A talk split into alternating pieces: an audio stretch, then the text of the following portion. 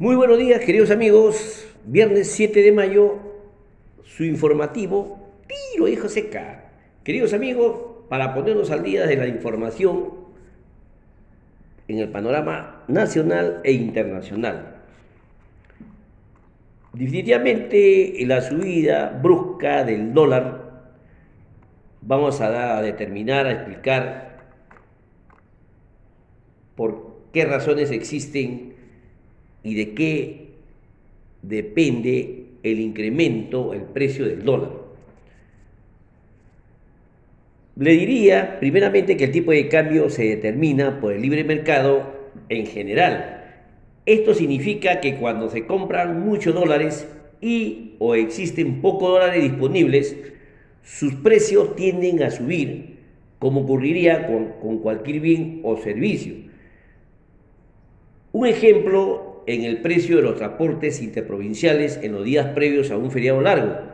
Lo contrario ocurre cuando el tipo de cambio baja.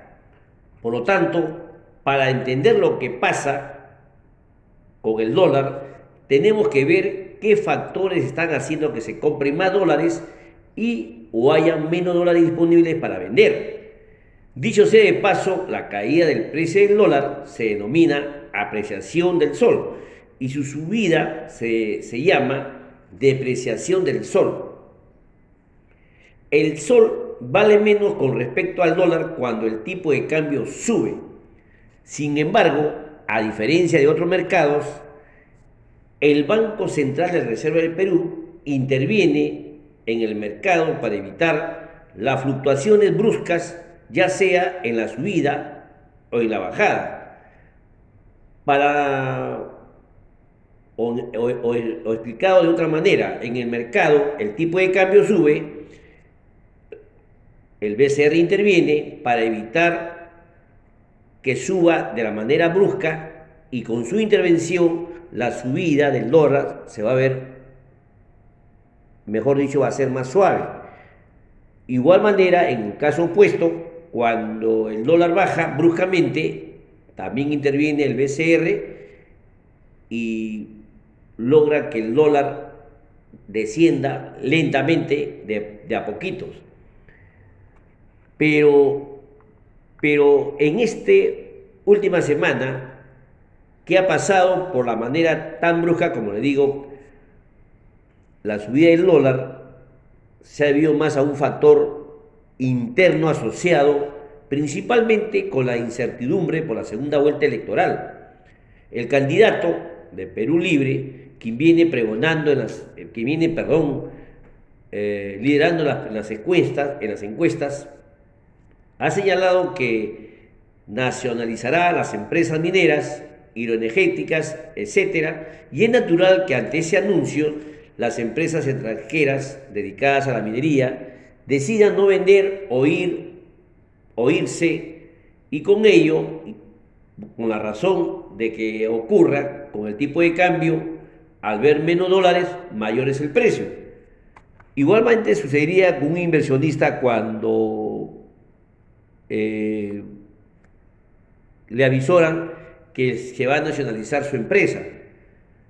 La incertidumbre definitivamente es un veneno para la economía. La historia muestra que ante estas situaciones las personas, las personas perdón, buscan migrar a un activo más seguro mientras se aclaran las cosas eh, ese activo de refugio en el Perú suele ser el dólar. A mayor demanda por dólares, entonces mayor precio. El aumento del tipo de cambio definitivamente elevará los precios de los alimentos y medicamentos. Por poner dos ejemplos debidos que usan insumos importados para su producción. Tal es el, pollo, se verá haber incrementado por la alza de los insumos, ya que estos son importados. Eh, otra incertidumbre que podemos también disipar es que ambos candidatos tienen que anunciar que quiénes van a ser el presidente del BCR del Perú, quiénes van a ser su ministro de Economía y los equipos técnicos que nos acompañan. Con estas alternativas van a llevar a mantener alejadas las incertidumbres y obviamente evitar que se perjudiquen a los más vulnerables. A veces no queremos aceptar que la economía tiene leyes de aplicación general y en las expectativas juegan un rol fundamental. No aceptarlo perjudica a quienes están en peor posición. La experiencia internacional y nuestra propia historia nos los enseña, quien no aprende la historia está condenado a repetirla. Por otro lado, a partir del lunes 10 se flexibiliza, existe cambio en aforos, pero es importante señalar que la población tome conciencia que acatar en forma correcta la medida de prevención logrará evitar los posibles contagios de coronavirus. Por citar, por ejemplo, que existen personas que no están cumpliendo con usar doble mascarilla y, y también no la portan de una manera o de la forma adecuada. Asimismo, tampoco se cumple con distanciamiento social. Si bien es cierto que la curva está descendiendo en Lima y Callao, algunas regiones del Perú existen los problemas, casos como Amazonas y Cajamarca.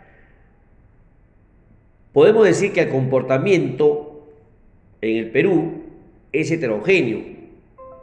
Este mensaje positivo que saludamos, que está cayendo los casos de coronavirus, todavía va emparejado a una serie de riesgos que obliga a los ciudadanos a cumplir medidas sanitarias.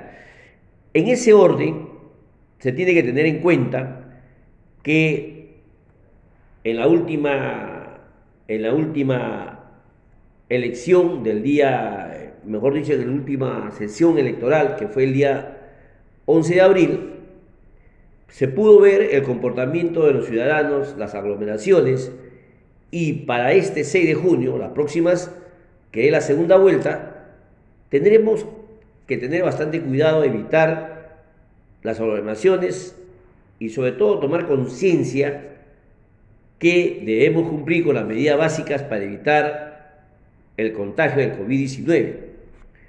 Sobre los aforos, definitivamente, si no existe una fiscalización, no existe una supervisión y vigilancia, en vano sería que se den los nuevos aforos, porque la debilidad que muestra a la fecha es que las autoridades del gobierno local se han visto muy débiles para hacer cumplir dichas medidas sanitarias.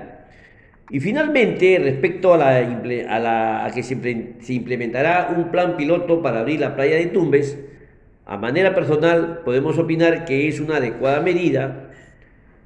No parece bien que dichas medidas se vean adecuadas, ya que, que al abrirse las playas son espacios abiertos donde hay la menos posibilidad de contagiarse y con el cuidado debido su claro está, pues, ¿no? El aforo que por nadie supervisa se convierte en un escenario de riesgo. Son apreciaciones los dos componentes que, que está sucediendo en estas últimas fechas. Bien, queridos amigos, pasemos ahora con las informaciones en el panorama internacional podemos comentarle que la Organización de las Naciones Unidas para la Agricultura y la Alimentación indicó que los precios mundiales de los alimentos se incrementaron por un décimo mes consecutivo, registrando su nivel más alto desde mayo del 2014. En el panorama nacional, podemos comentarles que la presidenta del Consejo de Ministros informó que el Poder Ejecutivo presentará un conjunto de acciones de inconstitucionalidad debido a la insistencia del Congreso de la República en aprobar leyes de creación de nuevos distritos. Otro hecho es que mediante decreto supremo 099-2021 del Ministerio de Economía y Finanza, aprobó operaciones de endeudamiento externo con el Banco Interamericano de Desarrollo y la Corporación Andina de Fomento, por un total de 347 millones de dólares para el financiamiento parcial del programa de infraestructura vial para la competitividad regional pro región 1. Por último, el, el Consejo Fiscal indicó que la ley de negociación colectiva en el sector estatal aprobada por el Congreso generaría un nuevo gasto público sin control adecuado, afectando las finanzas públicas. En ese sentido, indicaron que las negociaciones colectivas sin restricciones podrían generar un gasto adicional permanente de hasta 6.200 millones de soles. Asimismo, señalaron que las normas aprobadas se suman a otras leyes promulgadas por el Congreso durante el primer trimestre del 2021, las cuales ocasionarían un incremento desordenado del gasto destinados al pago de planillas que en la actualidad presenta 40% del gasto público total. Bien, queridos amigos, a manera de, de reporte sobre los precios de los commodities de agricultura, como el maíz y el trigo, han experimentado un fuerte incremento en sus cotizaciones en los últimos meses debido al aumento de la demanda, sobre todo de China, y los problemas de ofertas derivados de condiciones climáticas como la sequía que experimenta Brasil. Tales incrementos de precios de ambos cereales podrían afectar los precios del pollo y el pan, productos claves para la canasta de consumo básico familiar en las próximas semanas. Bien, mis queridos amigos, ese es todo por hoy. Mañana volveremos con otros temas de actualidad. Muchas gracias.